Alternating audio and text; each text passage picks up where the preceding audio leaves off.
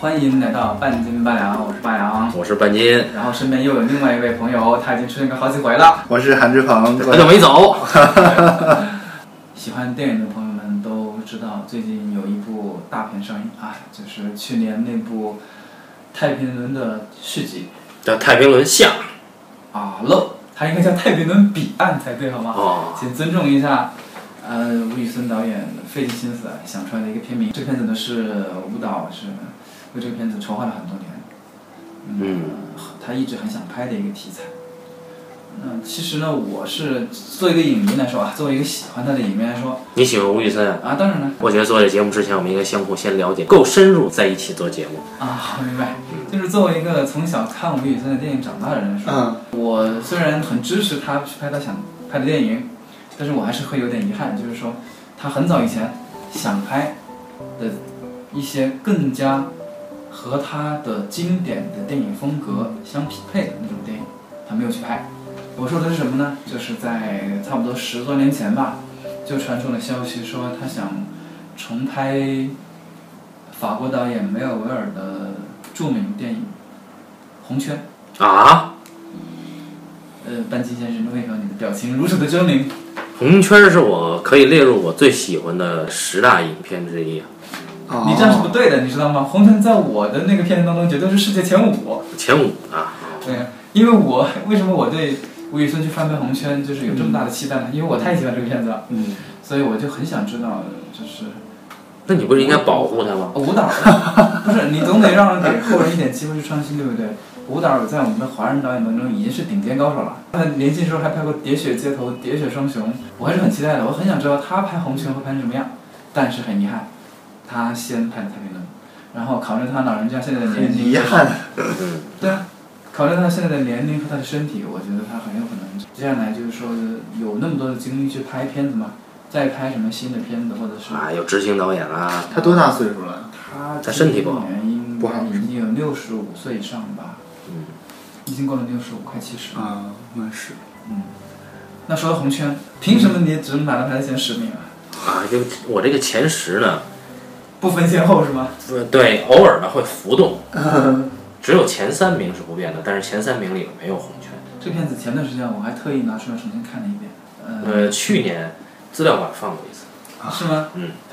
我们没有然机会后我去我就是不爱不爱这种类型，所以就没什么感觉。这不喜欢打打杀杀的，对呀、我喜欢这个谈情说爱嘛。呃啊、嗯，这个片子听众朋友们可能看过的也很少，它是、嗯呃七零年吧，七零年的片子上映是一九七零年。啊，对，一部一九七零年的法国电影。集合了当年最帅的两大法国男星。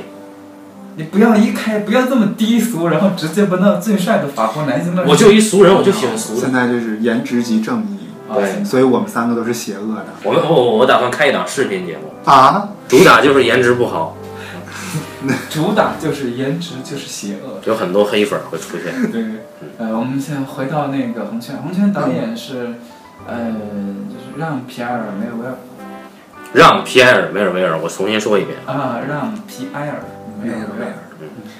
啊，他本名不叫梅尔维尔。啊，你不要说本名了，怪已经快疯了，你知道吗？哦，OK，啊，我们可以说一下啊、这位导演呢，他他给自己改的名字，他是个很有个性的人，因为他看了一部美国小说，叫做白金他的作者就是，梅尔维尔。所以他给自己改了名字。白金还是一部很有名的小说。对对对对嗯嗯对嗯嗯，他小时候很喜欢白金这个故事，很喜欢这本书，所以干脆把自己的名字也改成了梅尔维尔。有朋友知道白金，那一下子就对这个我们的这位导演先生就有了一个初步的印象。为什么？因为白金本身是一部特别风格化的小说。梅尔维尔呢，早年当过兵，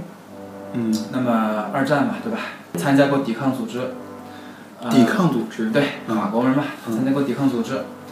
呃，因为在抵抗组织有了非常丰富的经验之后呢，就是有很多丰富的和德国盖世特堡斗争的经嗯验。哇，有了这些经验之后呢，他就把他当时在抵抗组织里面的很多资料啊、啊那些细节啊收集起来了。等到他决定去拍片子的时候，他拍的第一部电影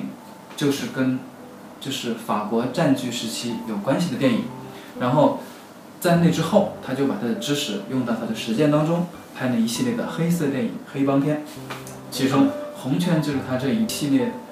作品当中的集大成之作啊。刚刚说呢，那个你们说的那个两大颜值巨星是吧？嗯，我知道有个阿兰德龙啊，那个伊芙蒙当那个时候已经很老了，就是那才帅啊！啊，大叔嘛，现在谁不喜欢大啊，伊叔？芙蒙当对对对阿兰德龙那个时候嗯不 能算大叔，呃对对对，那还够不上。嗯、阿兰德龙就是老一辈的这个我们的中国对，民众们还是非常的熟悉的。中国万千女性的偶像。对对对，因为当年当年中法建交后不久，他的片子，因为中法建交很快那嘛，那嗯中国法关系不错，嗯，他的很多片子都是做上影厂都译进来啊嗯，然后放过。然后嗯他他和高仓健当时谁火啊呀？是这样的，分两派支持他的中国女性啊，啊，一派是喜欢浪漫范儿的那佐罗啊阿兰德龙嘛，啊另一派是喜欢冷硬派儿的啊，啊高仓健，对对吧？大家就知道了，那个阿兰德龙就是最早进入中国的佐罗。嗯，对，呃，我们是我们另外一位伊芙蒙当，就是我朋友知道的朋友们可能更少，因为他在法国相当于是一个多才多艺的人物吧。伊芙蒙当是法国电影界的传奇人物，啊对他不仅演电影，在音乐方面他也非常的有造诣，造纸造纸啊，他有造诣听众负责，啊， 这个好吧，他很有造诣，绝对是天王级别啊，当时嗯，绝对是法国刘德华。 然后，然后我们说这么多颜值，我觉得我们还是应该回到这个故事本身来。啊然后插一句，关于伊芙蒙当，大家可以去看一部很棒的电影，叫《恐惧的代价然后好，好，我去看，捧场吧。》 啊，谢谢谢谢，来到正题，红圈呢，讲述了一个典型的黑帮故事。嗯，你看，一个保释出狱的前黑帮分子，在路上因为纯粹是一种义气，救了一个刚刚逃狱嗯的犯人。这两个人一见如故，哇，吓死我了，我以为是一见钟情呢。一见如故，两个差人不差不多差不多，嗯两个男人一见如故，决定去打劫干一票大的，然后远走高飞。干一票大的时候，他们需要一个帮手，于是他们找到第三个人，嗯这个人毫不犹豫，就因为一种道义吧，加入了他们当中。这第三个人呢是这三个人退休的老警察，是一个退休的老警察，他呢酗酒过度，这么黑色啊？手是抖的，而且有而且有严重的幻想症。沉重的心理阴影。这三位原本其实萍水相逢，是吧？嗯萍水相逢的人，就为了干班的时候，他们毫不犹豫的相信了对方，惺惺相惜，情切嗯交易，嗯直到最后走向一个宿命般的交易。嗯那这是一个，我都说来看就说这个很典型的黑帮故事，对吧？嗯，就是，呃、这是哥儿几个凑一块儿送死的故事，那么这这挺好。这种故事我们看到过，呃就是很多次。你看，我们都知道啊，比方说那个塞尔陈良内，嗯，啊，他的匪帮就是爱银行，一定要打劫银行，嗯不管是什么镖客啊、往事，都是往银行去，先打劫银行再说。那梅尔维尔的里面的黑帮分子，他们比较高级，他们不会说一定是对什么银行下手，他们不喜欢现金，对，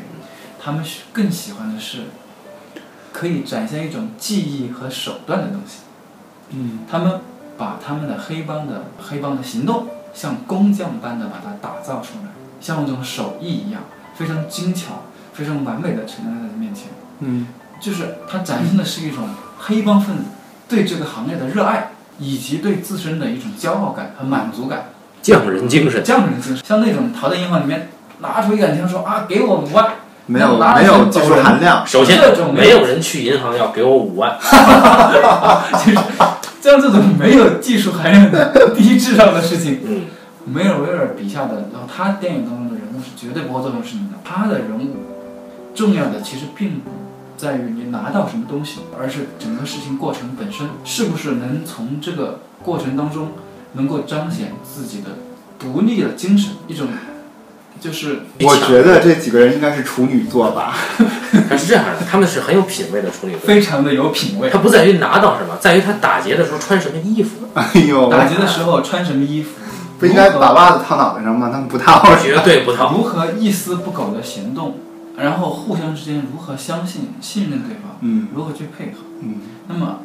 所有的一切都要做得严丝合缝，跟卢浮宫的艺术品质完全一样的，互相尊重。嗯而在这个过程当中，嗯原本萍水相逢的三个人嗯也认识了对方，因为他们认识，互相认识，并不需要靠说话。嗯对梅尔维尔电影中的话其实很少，认可的是你的能嗯力，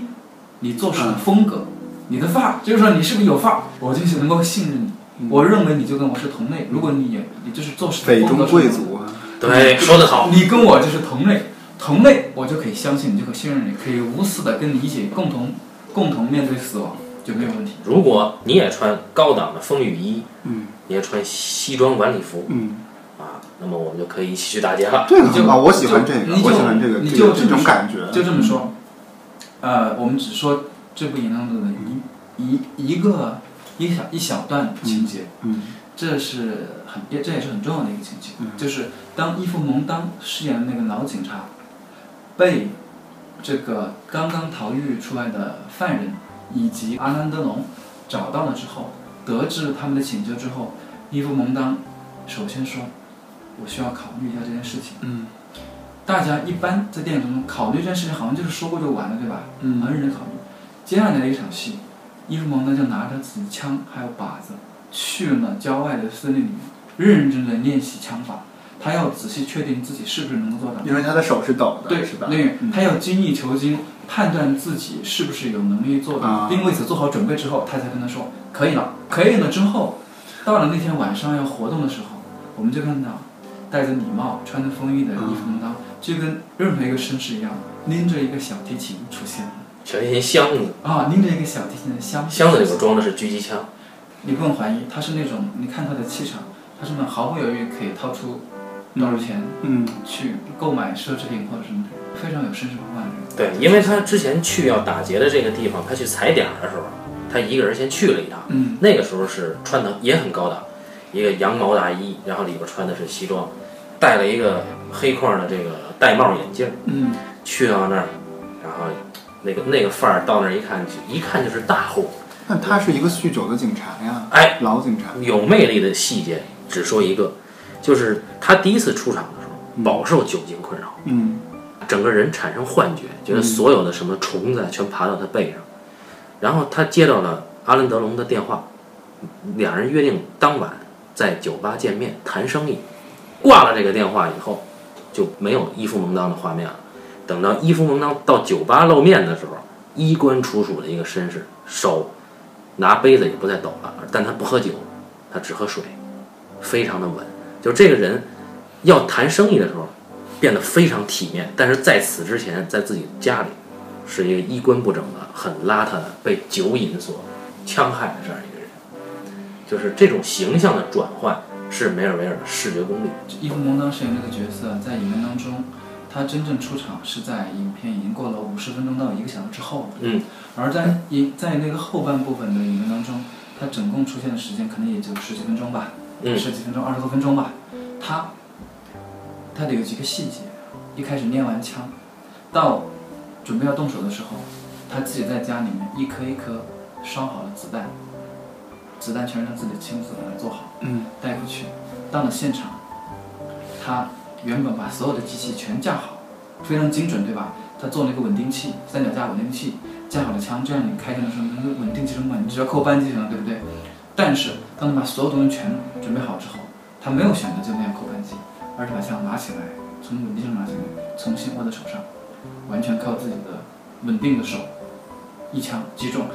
试了服一去，绝对是深藏深渊里那种。然后他就把枪一收，不让东西就走了。而这个时候，打劫还没有开始，知道吗？他只是一枪打坏了那个警报系统，然后就把枪收完，拎着东西走了。嗯极度自信，对自己的技能。这样一来，就是这个人物的个性以及他们彼此之间的信义和信条是什么，就非常的清楚。即便我们是匪，也是专业的，我们是尊重专业的人，因为他把这个事件，他把原本对于一个盗窃事件，或者是说对于一个黑帮片，上升到了另外一个层次，就是说我对人的判断，对吧？我们对人的判断，并不是以他做什么事情来判断他。而是以他在做这个事情当中，他持穿了持什一种么什么态度，他穿了什么，他如何去处理，才是最高自的。己看不看重你自己的职业，或者是对你做的这个事儿，啊对，他就超越了表象之上，对不对？嗯，所是，以我觉得这个是很神奇的。我们就一直会想，哎，如果换一个人，因为后来杜琪峰导演他也说，他也想拍红圈，对吧？他也哎，想出卖红圈。嗯那么我们两，我们这个香港电影中呢，应该是两位黑帮片大师吧，吴宇森、杜琪峰。对，都很想拍这一位的重拍这一部片，受梅尔维尔的影响呢，后边我们会发现很多犯罪片啊，嗯，都呈现出一种视觉上和这个人物形象上往雅贼上去表现的趋势，哦比如偷天陷阱啊、十二罗汉、十三罗汉、嗯十一罗汉，嗯哎，类似这种片子太多了。但实际上细究起来，梅尔维尔是把它做得最好，并且嗯是开拓者，也是雅贼是吗？你是？对对对。如果说是雅贼的话，那好莱坞那个三三四十年代那时候黑帮片儿，他们其实也是西装革履，但是我但是可能确实是粗俗啊，就是肯定不是一个像那那像你们说的这种，这对，因为这几个人只有法国导演嗯才能把这个贼拍得很优雅嗯啊。但是就当然，刚才我老说穿什么穿什么，其实你穿什么不是最重要的，嗯但是你长什么样子重要对，吧？只有伊夫蒙当那个脸那个身材才能把高领毛衣穿成那样。我一辈子都穿不了高领毛衣。我们回到红圈这儿，那呃，这个片子呢，就是去年还是什么时候在电影资料馆放过，嗯，也不知道就是看过的朋友们，嗯，在大荧幕上看是什么感觉啊？因为我们是一直很希望在大荧幕上嗯看，就一直没有机会。啊，我我觉得大荧幕上看，震撼也没有比它是因为它本身它是个小黑，的大概因为它是个黑白片，对吧？不不不彩色片。啊，它是彩片吧？哎呦我的妈呀！哎呦我去！你们这聊的是真的吧？之前啊，是真的。但是是首先在大银幕上，因为梅尔维尔其实在在这个片子里边有好多视觉设计就是为了大银幕设计的。你比如说，呃，第一场不是有个逃犯逃走了吗？对，就为了抓这个逃犯，梅尔维尔用了很笨的一个导演的场面调度的方式，他让这个警察呀赞成一排一。个挨一个站成一排，布满了，就是那个那个长度相当于占满占据整个银幕的长，恨不能就是占满了草地，然后往前一步一步去探，就为了抓这个逃犯的踪迹。所以这个是纯粹是为了视觉表现，他在场面上有这种有这种感觉，就是大军压他境。是一个特别注重就是视听感觉的人，但是这个实际上是违背常识的嘛，就是如果我们是一般人想你去大规模搜捕，每个人之间要有间对隙对，然而他其实要的是一个造型感，他要的是个感觉，因为哎，他这是懂绘画的人。他其实就是其实还是他整体还是想把黑帮浪漫化，整没错个事件都没是错浪没漫错化的处，理。对，都说吴宇森是暴力美学大师，实际上这个黑帮浪漫的根儿在这儿。他呢本身是一个特别注重视听的人，因为他本身的话特别少，对吧？他本身话很少，嗯但是他不是一个喜欢用音乐的人，嗯，他用音乐用的特别的克制。那这个时候怎么办呢？画面就得足够精致，他非常讲究画面。我们就在在这个片子当中，像追逐那段戏是吧？就是那个逃狱逃出那个呃就是第一个逃犯，这个逃犯也是威尼斯影帝吧，很有名的一个演员。他是跳火车跑的，啊，对对嗯，他跳火车，从跳火车到后面追逐的一段戏，他都拍得非常的精致。路上有什么？什么时候那个猎犬出现？然后那个什么时候过河？然后后面又有大大埔的那个，呃就是大批那个车开过来，都是我们知道那肯定装的是巡警，对吧？骑的巡警过来，然后直升飞机，它就强度一点点升级，然后在画面上的感感就是景别也是一点点一点点放大的。非常非常注意这个。这个要是想知道的更多，就可以看一个访谈，就是他之前有一个，嗯、忘了是电影手册还是哪个上面有过有篇文章，嗯是当曾当年很很久以前访问梅尔维尔的时候说的，嗯那是梅尔维尔在拍《影子部队》的时候，就是《嗯影子部队》。《影子部队》呢，第一个镜头是走过凯旋门，对不对？嗯，军队走过凯旋门。对。他为了拍那一个镜头，花了好多天时间，然后在清晨等那一段，为了要什么？要的就是一个军乐队，一排军人，横向从画面里面出发，穿过凯旋门，然后纵向走过来的整个过程，那种整齐划一的步伐。嗯，他为了那个就拍了好多这天。个规模感啊，因为一般情况下导演他不敢这么拍的，这个这个耗时耗费可不是闹着玩儿的，因为梅尔维尔的制片厂是他自己的，所以他想怎么拍就怎么拍，他自己家里非常有钱，所以人家拍得起啊。对，然后梅尔维尔他的第一部片子呢是《海的沉默》。嗯，是原本是一部就是小说，原本是有一个法国作家写那个小说，写了小说之后，他就说那个梅尔维尔想改这个东西，改了之后呢，就是人家不乐意，因为他第一部片子嘛，对不对？他第一次拍片子，那作家不乐意，说你呀谁呀，为什么要给你拍？不肯。然后他不管，他再先改，他把剧本改完发给人家看，人家说哇、剧本写这么好，然后就同意了。嗯，人家看剧本写得很好，然后同意了。等到他最后把它拍完，那个作家就疯了，说没有想到，因为《海的沉默》是一个什么故事？讲的是一个德军军官住在一个法国绅士家中，那位老绅士呢家里有个有个女儿，嗯德军年轻的德国德军军官和喜欢喜欢上了这个法国女孩，但是你要知道那是德战时期，对吧？这个爱情本身是对本，身是有国很仇纠的，结的，对吧？所以，所以海所谓海的沉默是什么？就是说，这个法国绅士父女俩始终是沉默的，他们一直不说话，用这种方式去无言的去对抗这位德军的同德军嘛。而这个德国军官不得不想尽办法去说话，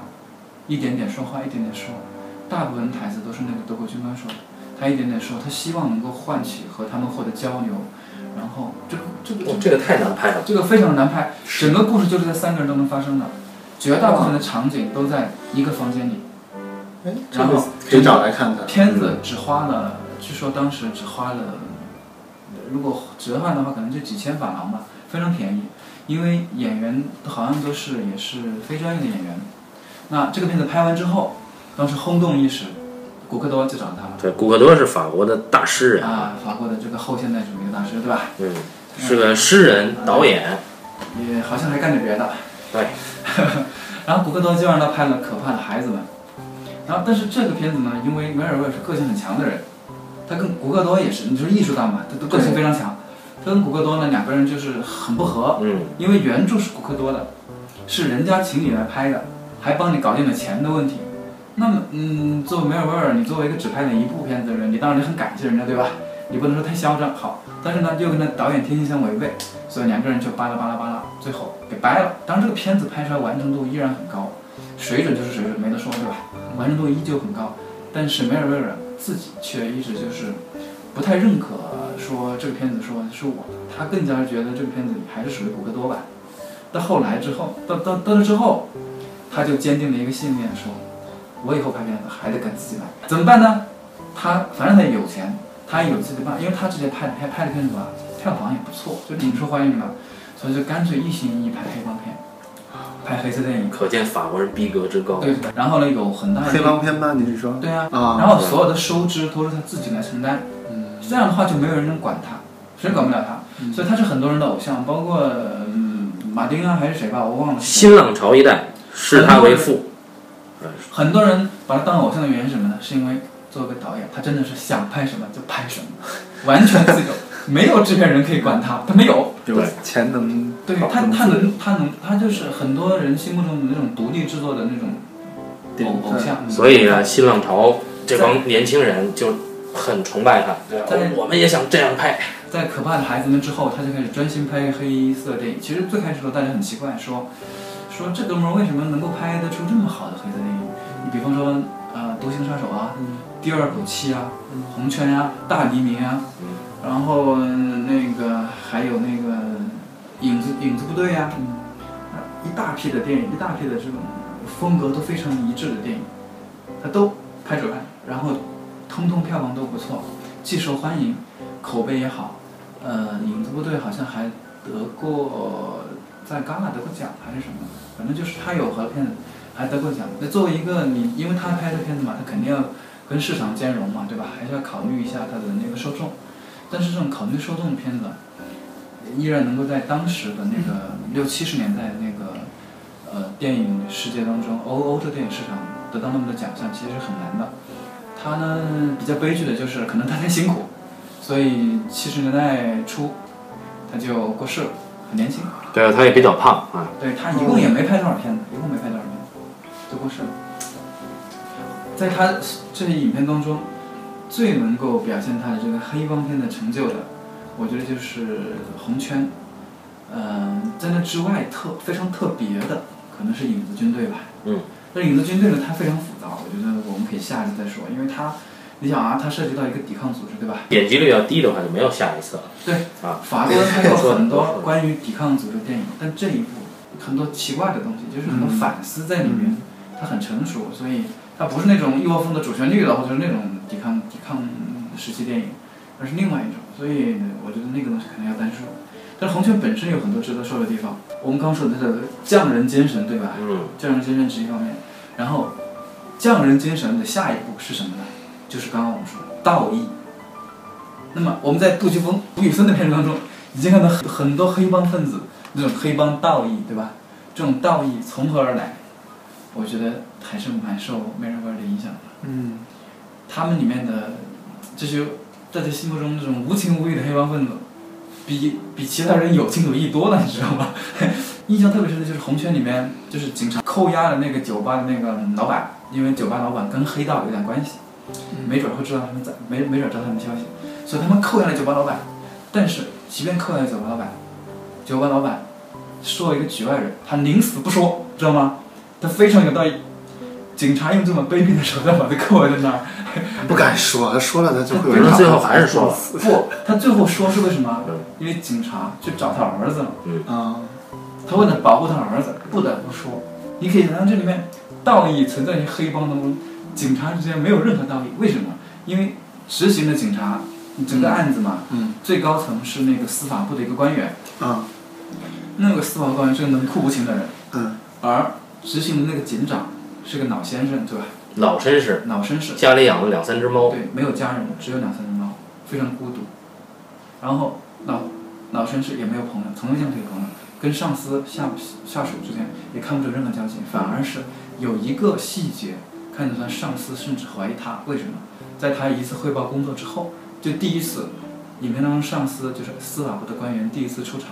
当警长汇报完工作，这个官员第一时间要自己的秘书把这个警长资料拿过来我要看。这个强力机构内部没有道义，这个老警长啊，他和伊夫蒙当扮演的警察实际上是师兄弟的关系，都是那一届最优秀的。就是酗酒的那个对手抖的那个，对对对，怎么样？这么一听，作为一个对黑帮电影嗯不是特别了解的人，是不是也觉得这其实是一个与众不同的黑帮电影？但是梅尔维尔和吴宇森不一样的一点，就是我们先从内容上说啊，嗯他的梅尔维尔对于道义的展现和这个和对于人性的展现呢，他其实抠掉了男女情感这一环。就吴宇森，你可以看，比如说给那是《喋血双雄》是给给周润发配的那个女士叶倩文还是谁啊，那个叶倩文叶倩文，啊？嗯，对，就是眼睛失明的那个嘛，对他给一个盲女，对吧？那个其实增添增添了很多这个好看的佐料，但是梅尔维尔没有这些花哨的东西，他就是只是男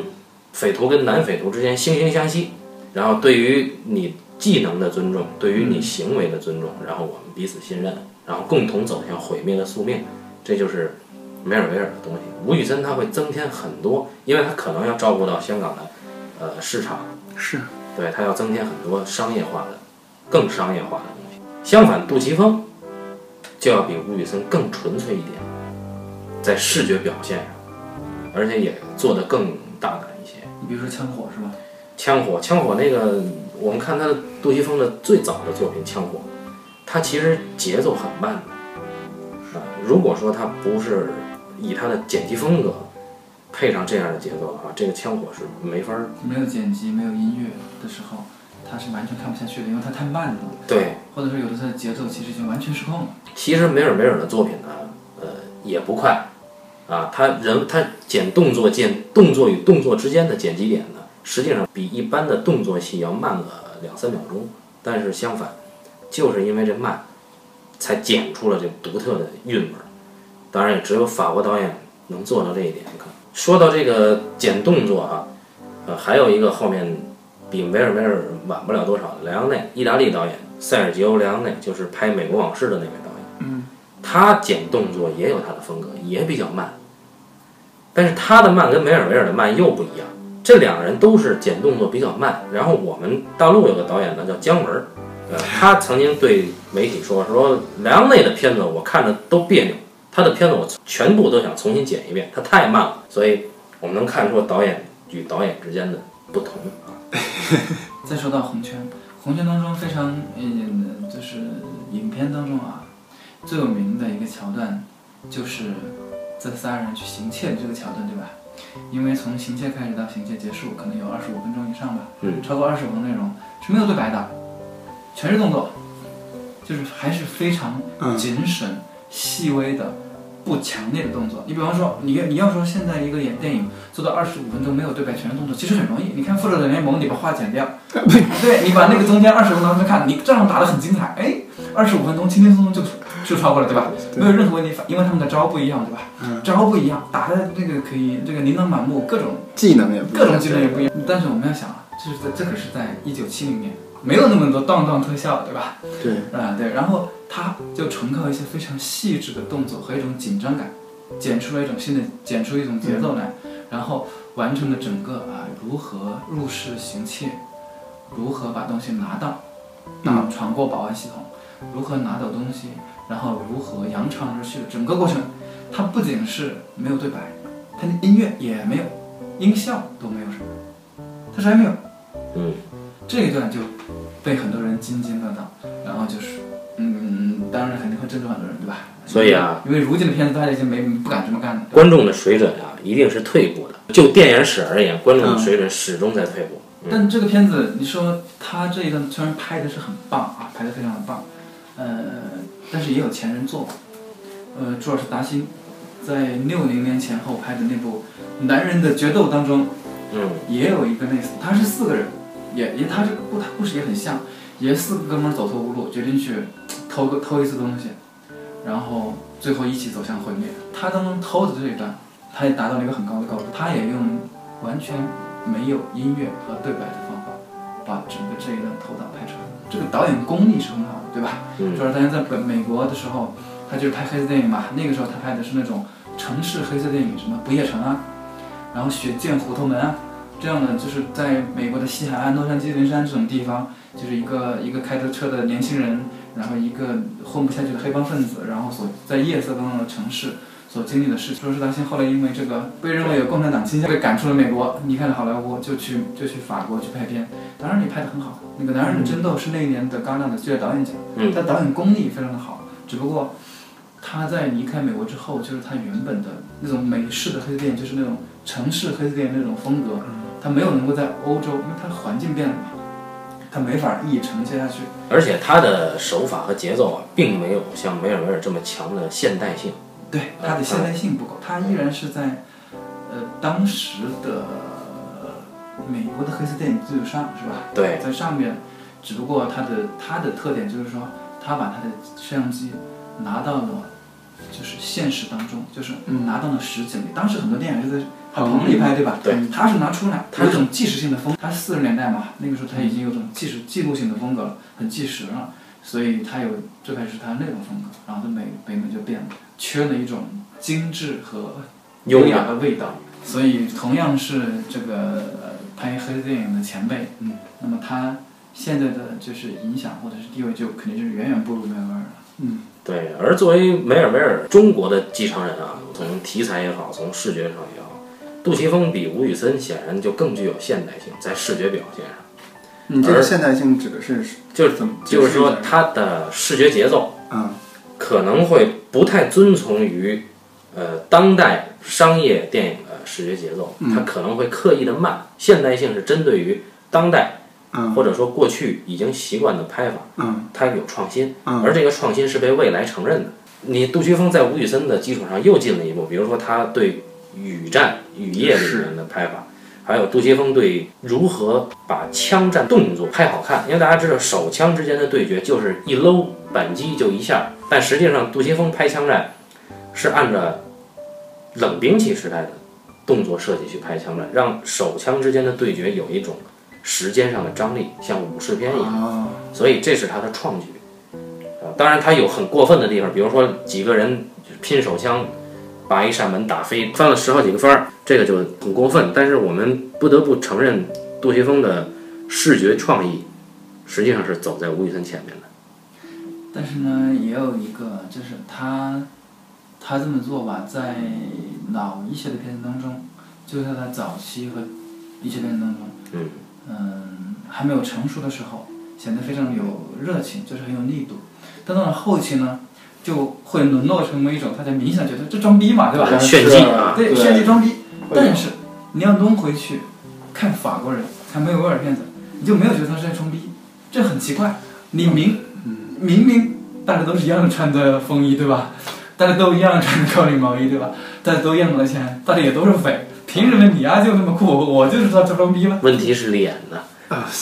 也可能跟那个演才是跟这个，故事本身有关系吧。如果说事你故事太弱的话，对对对，对，终究还是故事有关系。你想，嗯呃，因为梅尔维尔的就是影像的风格是完全绝非常非常一致和统一的，完成度非常的高。嗯啊，大部分的时候，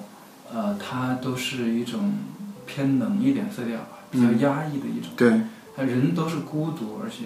没有着落。对对对对，这无望的个我记得那种很清楚。对，不管你是警察还是匪，嗯他的成功就是按道理来说，我们说黑帮哎呀，片。一个那么有钱的人，怎么会有这种世界观对一呢？个，像我们我们都我们能够理解说，你黑帮片当中，你的匪肯定是走投无路，一种无望的这种挣扎，对吧？很有魅力，这个认可。但是为什么在梅尔维尔电影当中，你警察也是那样？比方说那个大黎明，呃，还有那个安德龙，后来还给他演了一部什么名字我忘了，就是演的是那个呃一个警察，安德龙演的那个警察。这回安德龙不是匪了，是警察了，警察去抓人了，变成了他。嗯，结果他演警察的时候，你会觉得这个警察他也是那种走投无路，你知道吗？黑色电影的主题就是这样。黑色电影在它这有一个变调，就是，嗯当然黑色电影过去就有一个宿命感、嗯毁灭感，一直是归宿就是毁灭。嗯，那么它只是把这个毁灭之前呢，让这个东西更华丽，嗯它其实低调的华丽。如果我们哎，看，其实这很贵族哎，你对想啊想，，你看视觉上那梅尔维尔些腐朽的老贵族们没就错在没那错儿都穷的不行了，当然他不穷了，但是也得华丽因为因为就是没落了。这个拍法呀，你看一个人是不是真的有格调，他不可能是那种浮夸的拍法。在梅尔维尔的细节里，视觉设计的细节，你会发现很多东西是很讲究的，但是他不是故意把这拍给你看。嗯，与此相对的，你比如说这个。美国有个移民导演叫马丁·斯科塞斯的，哎他拍过什么《纯真年代》啊，嗯嗯，啊，这个就是看过《陈真年代用长焦镜头对着这银盘子在那儿拍，啊看看这盘子，对》吧？啊啊，，但是这个爆发是那个刘易斯丹尼尔戴对对对对对对那就是对吧？很很齁老长很肤浅的在展示这个华丽，但是哦当你用视觉去拍一个华丽的时候，这是最廉价的。那你不觉得他这个可能有反讽吗？我觉得他就是特意要这么也许说的，也许对啊是呀、因为那一代的，因为他这个东西讲的就是虚伪的上层阶级的，十年代啊，对差对一对对啊，是啊，十年对啊代原著那个一那个反正是什么什么伊华斯还是什么，他就干脆给你他的表现原著就是讲视的觉化虚伪的上层阶级里面如何遏制人本身的天性的。所以嗯，他可能，而且因为因为当时去美国那帮人本身在欧洲人看来就是暴发户嘛，对吧？嗯对，对所以他可能退了，我们就不讲纯年代了，对，我们就不先不听马田，我还以为人家说杜琪峰呢。杜琪峰呢，嗯你像晚现在最近的视觉的像《复仇》，《复仇》这个片子呢，他也请了法国演员去的，那很厉害的。我看了，那个人，你不觉得他装逼？但是哎，旁边黄秋生啊、林雪啊，他们一演你就觉得有点别扭，包括林家栋啊，这还是脸的问题。欧洲人的脸有线条，我那黄秋生的脸也有线条，对，就人是是一混血的长相，而线条跟线条不一样，你知 道吧？能把脸拍成雕塑感的这种线条才行，就是肉得紧致一点儿，至少这脸瘦。就是哎杜琪峰有时候爱用人贤齐，也不知道为什么。瘦吧。啊他最近他最近喜欢用钟汉良，朱汉良是他们家自己的艺人，啊，对啊，朱汉良是银河的嗯联是吧，合的艺人，哦对，所以，嗯，就是我觉得钟汉良好像想要往电影发力了，因为他电视剧已经到了一个顶点了，嗯，他是现在最最火的电视剧演员。嗯，好像不评判朱汉良的线条。是好的，对我们应该接下来聊红圈， 对吧？那么红圈呢，如果放在今天，它绝对经不起今天中国市场的检验的。在一个大家疯狂去买煎饼侠的这样一个市场，这样一个观众群，你让他去看梅尔维尔，更别提梅尔维尔用红圈传递的这种毁灭感、绝望宿命我们现在不喜欢这个，我对啊们现在必须得励志、啊！正能量，这是啊，对。那我们现在这钱得花的明处，你不能说这梅尔维尔拍完了看这钱，哎，这花哪儿了？不够华丽啊，对吧？那樱花呢？盆景呢？连个雕都没有，啊，没有雕啊！这出去，你做三个匪，你必须必须一人一雕啊，在走路上 对才有气场。有雪茄是对吧？对对雕，然没有后雕，羊胳膊扑啦扑啦飞了，全是那大戒指是吧？ 哎，对对对对，你没那个，你钱花哪儿了？请问啊，你几千万的预算呢拍的？制片人都不放过你。对啊哎，所以红圈儿它有它的时代特点，但是呢，这不代表当代没有导演追随它的步伐。比如说有一部影片获得了戛纳电影节的最佳导演奖，它的英文名叫《Drive》，翻译过来叫《亡命驾驶》。哎这片我看过，这个片子是非常棒的视觉节奏，这个片子的视觉节奏感直追梅尔米，对我看它是因为大家都说 Ryan Gosling 对才看这个影片，也是一部黑色电影。对，啊，当然，呃，那个片子吸引我的地方，一开始是因为哥们儿是个俗人嘛，就是奔着凯瑞·穆里根去的。啊，哦凯瑞·穆里根在里边最美的就是那个片子，嗯，那你也一定看了《盖茨比》。我就没看。那么，关于红圈呢，其实还有很多话题嗯可以延展，但是关于梅尔维尔呢，还有很多东西可以说。梅尔维尔可是我最爱的导演之一啊。哎，对。那么接下来呢，我们就预祝他的太平轮彼岸，吴宇森导演的《太平轮彼岸》能够卖的比《太平轮上》好一点，对 吧？好，那么感谢大家收听今天的半斤八两，谢谢志鹏。谢谢志鹏。啊，我今啊，我觉得我今天的那个笑声，你们可以剪成罐头笑声，以后就就循环用，真的，因为我这这一期其实没怎么说话，老听你们说，我觉得你们说的特别好这是史上最 sexy 的罐头笑声。啊，真的吗？ 志鹏，我跟你说，你刚刚说这段话，我们会把它原封不动地放进去的。 放进去啊，放进好去吧，，那么感谢听众朋友们的哎捧场，再见。再见，谢谢。鼓掌也把它录下来，作为罐头鼓掌。